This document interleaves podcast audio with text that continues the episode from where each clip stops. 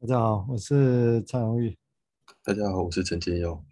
这是三通有话说哦，那这里有人系列。那这个最近这个议题我会是我主持，然后我先最最近我们会谈维尼口的对恐惧的害怕啊，对崩溃的恐惧，会有 breakdown 这个这个主题啊。那这个主题我会轮会邀一些朋友来谈啊，是先前的王斌律师或者是。陈建就一直一直来谈啊，那虽然这个题目我个人自己也谈过，或者在我们的山东频道中午里面，其实我们也谈过不同的方式啊。那我会觉得这篇文章，因为在他临床上，像维尼口的临会跟临床最直接相关、很重要的一篇文章了啊。因为一篇文章谈的是退退行的那种 metapsych 嗯，或者心理学跟临床的意义，那是另外一篇文章啊。包括讲，那我们就会先针对这篇文章来谈。嗯，那对崩溃的恐惧，我想对于维尼口来讲，他比较关切的直接的说法是说，因为他本身来讲啊，他其实直接的说法就是他其实是希望把他的议题，把它拉到啊，不再只是弗洛伊德原本的视野在谈。机能期的机能官能症，或者是伊底帕斯情结这样的，哦，我想那这因为纯粹是经验的不同啊，经经验不同意思是说，应该是后面的人大概是刻意的想要走出不一样的东西。那当那维尼口本身，因为他是儿童科的医师，他是在帕丁森 Green 这家很大的儿童医院，那他做当他做门诊医师的时候，他没有办法拒绝 case，哦，他必须先来处理。然后他去外面，在战争期间，去外面那些各种中途之家的处理那些流浪的小孩子，他去再困难，他也得要想法，想方设法去处理一些看看，教那些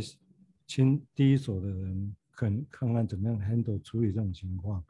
哦，那这个相对当然只跟在诊疗室里面，哦，机能分析习惯的诊疗室里面等待人来，当然会不太一样，哦，不太一样。所以因为这个地方。在这样的话，就得接触很丰富的经验知识，很凑巧，那刚好我觉得他的经验其实刚好又跟现代的经验，我觉得还是很密切啊。这个时候我们会把它拿出来重复再谈的原因之一。哦，那对他来讲，当然你也许可以说，我先讲一下，就是一直讲是所谓的最初苦、最原初的苦痛这个事情。哦，那当然什么是最原初的苦痛？哦，简单的说法是说生下来。在必须依赖人的这个阶段，绝对依赖人这个阶段，并不表示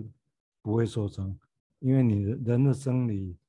会有各种需求啊，饿冷这个东西，那不见得能所有人可以能满足，那不能满足的话，会不会有伤害？理论上会有，只是那个伤害是因为那时候的人的记忆跟自我还有记忆没办法去纪念跟记得它，啊，所以变成，但是并不因为因为这样。你好像不在场，心里不在场，然后那就不会有疤痕了，还是会有哦，所以这个东西会持续的延续下来。那其实这个地方当然这是一个假设的一个说法啊，这里面涉及到的，你可以说失落，或者用现在角度来看，其实是更像他要谈的其实是忧郁，哦，这是我个人的角度了。而整篇文章其实很少谈忧郁这个字眼，那是因为他在一九七四年这篇文章的时代。忧郁症这个现象还很少，没有那么广泛被谈，在精神医学里面是这样，啊，所以那时候大家谈的都是焦虑，那个精神官能，其他的精神官能症，啊，忧郁这个议题是的确少被触及，那所以我会觉得，如果跟现在也有可以关联一起来想，那其实就是所谓我们在讲的失落忧郁，以及这种忧郁跟最原初的那种失落苦痛的关联性会是什么？啊，这是我的想法。而且我们可以请建六再来谈一谈，我们等他再来做进一步其他的讨论。谢谢。忧郁啊，在弗洛伊德他的一个描述，就是在这个失去的这的这个人吼，他的外在，他感觉到他失去了某一件事情，是一个事情或失去了一个人，可是他不清楚失去了这个人。对他内在有什么样的影响？但他感觉到有些地方不一样了。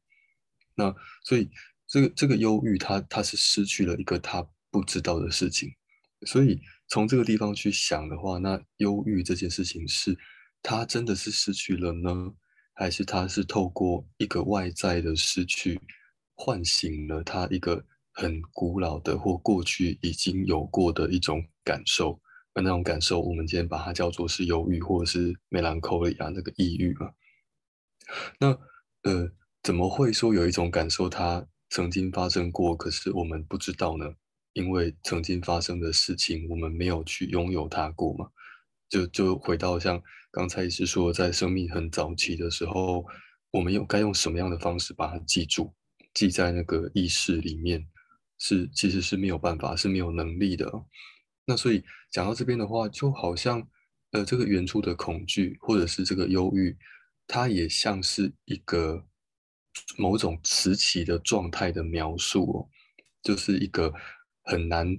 可以回到那个地方去重新记得的一个状态，所以它已经好像又可以用另外一个角度来想，它不是一个失去，它也不是一个痛苦，而它是一个某种阶段生命阶段的一种。呃，代言或者是某种标志，那那个地方是，呃，我们想要用日后的那种意识去靠近是靠近不了的，因为那个地方就像是一个异次元一样，是是没有办法进去的，而一旦进去了，它就不再是原本的那个样子了，或者是说，我们是很难用真的要用意识的方式去进到那个曾经。就是意识还没有存在过的地方的，所以那个困难的地方也也是这这里面也透露着一点痛苦的感受，那种就是在说着我们该如何接接近这件事情。当我们已经有理智的时候，都是那么困难的，那更何况是在我们还没有一个自我、一个感官，还有一个处理外在的刺激跟内在的驱力的冲突的这个机制发生之前，要如何去处理这些事情呢？所以这，这这些事情的本身就像是一个很我们无法得到的失落的感受。我先讲到这边。谢谢金佑的一个回应。我想，这他在讲的时候让我想到的是说，其实脑海中浮现的，以前大概我个人好像一直闭着讲说，闭着说，但是后来发现好像其实是，如果当我们要去谈这些生命本质或其他事情的时候，比如说这边讲了他原初的苦痛。哦，这种苦，其实大家如果知道，以台湾来讲，熟悉的佛教系统来讲，他们就从苦出发，啊，从死亡跟苦出发。其实如果从某个角度来讲，我会觉得其实个人跟温尼考在这边讲的，我觉得是很接近的，你知道吗？就是整个，那只是说对我个人来讲，当然我们是因为要谈这个东西，所以我还是尽量从来理解它是说什么。但是其实如果以后要去对话，我会觉得这是一个很重要的议题。啊，虽然我们还没到那个程度，说，比如说，以英国分析师有一个叫 Beyond 的人，他认为他晚年，他后来发现，他一开始年轻的时候用很科学、上方程式的方式要去算是很精准的人的心理的内在走向是什么。晚年的时候，他讲哦，那其实他是引进神秘学、中世纪神秘学的角度来看。哦，那我想，也许有可能啊，我会觉得，只是这个东西让我们现在先谨慎的走这个事情。啊，但是因为这个苦这个事情，那跟我我我无意说一下子引进佛教的说法来谈这个字啊，但是其实如果要描绘的都是同样的感觉，是不是都可以再讲啊？但是都叫苦啊。我想这个地方我是先讲到这个地方，但这个地方当然在于这是一个跟我们现行的佛教，我刚才想到，总会想到跟比如跟精神医学来讲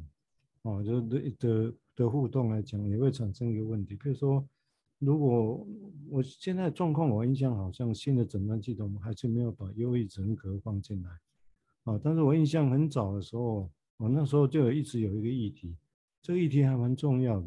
那个议题就是要不要有一种诊断叫做忧郁人格这个诊断哦。这个那时候很多文章在谈这个事情。那我会谈这个事情，是因为。会跟现在问国要谈，说他当他把他的命题设定到人生原始的苦痛，不再只是讲精神官能症的健康议题而已，而是要涉及的是一种本性、人性、人的本质的问题的时候，人格会比较接近这种说法了。哦，人格，只是在在 DSM 或者在弗洛伊德的系统底下，一开始是人格少被谈，那当然后面来知道谈的多了，就是针对边缘型啊、自恋型这个事情啊。但是很有趣的是说，边缘型跟自恋型被当作是一个人格诊断，大家好像很容易就接受。但是忧郁性人格就大家觉得很忧郁、很忧郁啊。但这个但是问题是为什么会被提出来？一定是有一个现象，就是这种失落、这种忧郁是。几乎变成不只是症状而已，而是像人格、像人的本质一部分。那有没有这个可能？那如果从温尼格角度来讲，我觉得好像比较有机会去理解，好像有这个可能啊，因为那是这么原始、这么原初的一种失落跟苦痛。那这个当然最后会变成是人的本质的一部分，那会比较贴近的是人格这个议题。哦，这是我的想法啦，就用这个东西，当然。我只是刚刚在今后在提的时候，让我想到说，对啊，如果这个东西我跟其他的东西有一个有一个连接，有一个想象哈，搭一个桥，那怎么样去想？当然，我觉得也不是现在就有结论了哈。我只是刚刚在提的时候，我刚才有这个想法啊，我不知道建议会怎么样想这个事情。刚刚讲到人格这件事，我就想到之前看一本书，他有提到说有一个东有一个词叫 complex 的 PTSD，然后。那个作者似乎有个角度，是他认为现在在诊断里面讲的那个边缘型人格，其实是一个 complex 的 PTSD。那接着我就会联想到说，哎，如果这个是一个 trauma，是一个创伤后的一个型的的一个症候群，或者是他有一个症状的表现哦，那会不会在很早以前，在弗洛伊德时代能够走进诊疗室的那群人，他们带身上带着是很多焦虑的、恐惧的症状，然后让让那那个时候的弗洛伊德觉得这是跟伊底帕斯有关的事情。会不会这群人他们也是某一种因应创伤之后产生出来的症状呢？那如果是这样讲的话，能不能说，呃，每一种人格他所表现出来的这些症状都是？因着一个原初的创伤，就是这个创伤有，但是后续，呃，他怎么样去去表现这样的创伤，而会有不一样的表表达的方式。然后这样的表达方式，如果持续的在他的生命中不断的发生，可是，一这样的症状通常都不是一个解决之道嘛，因为那个症状就是就是。虽然有点像是一种重强迫性的重复，它虽然是要试着让这个原初的创伤可以被看见，但通常它都会是失败的。所以这样慢慢的这种不断重复的的一些症状变成了人格的一部分。万一它随着时间太久了，几乎占据他的生命的的一部分了的时候，能不能是这样想呢？那所以那个重点该放在。他在日后如何去使用这些症状作为表述呢？还是说我们有个办法可以回到那个最原始的地方去？但这要怎么回去呢？我觉得我们还可以再想一想。嗯，对啊，再怎么回去？这个也许我们简单，他在温尼格在这篇文章一开始也提到所谓的靠着移情这个事情，这我们等一下有机会再谈，这到底是怎么回事？所谓怎么回去这个事情。哦，那当然也许以前有时候也是过于简化的一个字眼，而且我们需要再来深论它。啊，不过当今天提到这个字，到我自己竟然忘掉这个事情，就是说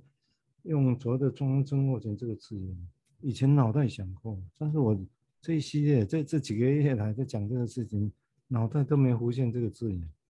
但是我觉得有意思的地方是说，看起来也没错啊，只是我们需要再。进一步去解释这个事情，就是说，如果因为就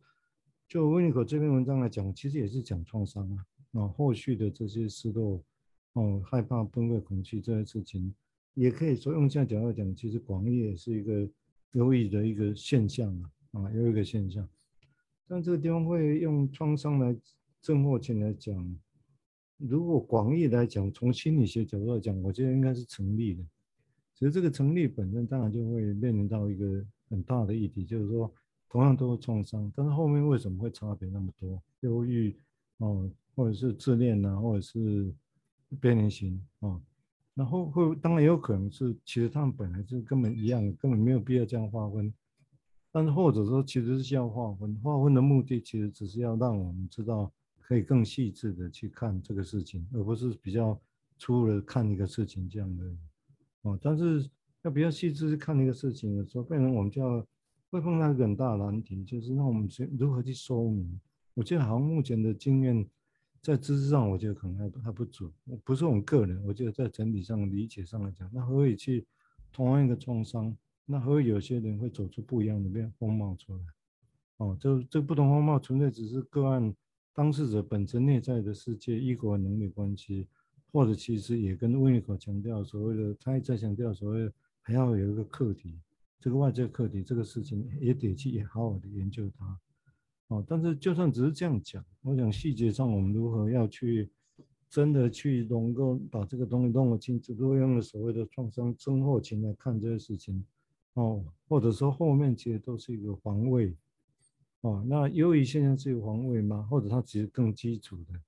然后因为弗雷泽在早期他讲，在一八九几，印象一八九五九四梦的解析之前，他就两两篇文章在谈所谓的防卫的，啊，一个潜在环境之下一个防卫，因为防卫而形成的 neurosis 跟 psychosis，所以在他当时的概念是这样。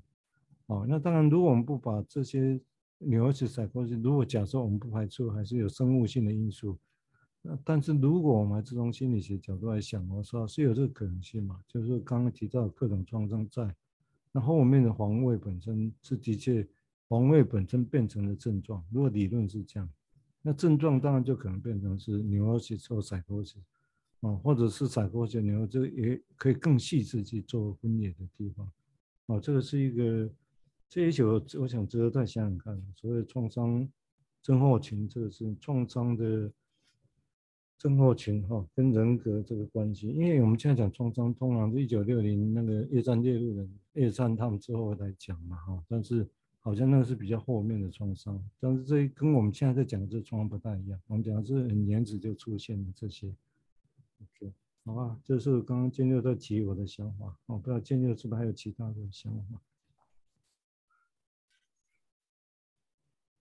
我我刚刚 有有另外一个想法，就是，呃，当我们试着要把这些症状或症候群分类，就有变成一个诊断的时候，我们好像不能否认说有一个角度、一个立场是想要把这些症状给解决掉。而其实说说坦白，我我们在精神科、精神医学的训练过程中，其实药物其实很明显就是一个站在这样的立场要去治愈。的的那个立场，所以所以如果是要去治愈的话，那当然站在精神医学是这样。可是如果在精神分析的的诊疗室里面，我们如果想要去治愈一个症状的话，那这件事可能就得要牵涉到我们自己的的一个立场，或者是或者是反应起在那面对那样的症状的时候，呃，有什么样的内在的感受被挑起来了。那这件事我就连接到温尼卡另外一篇文章，那个反映型中的恨啊，他在讲的是呃面对呃 psychotic 的病人跟 neurotic 的病人，他呃治疗者他本身会有什么样的感觉，而这个时候这个恨这件事就不不只是他被一旦被察觉了之后，这个恨他就不是一个要消灭这个症状的的动力了。而这个恨变成是一种察觉，诶，对方现在他可能使用了一种比较精神病性的防卫，因此在在意识层面上不会不太会有很明确的该怎么样去回应的感的一个方向，但是更明显的是从这个情绪这种恨意的感觉发生出来的，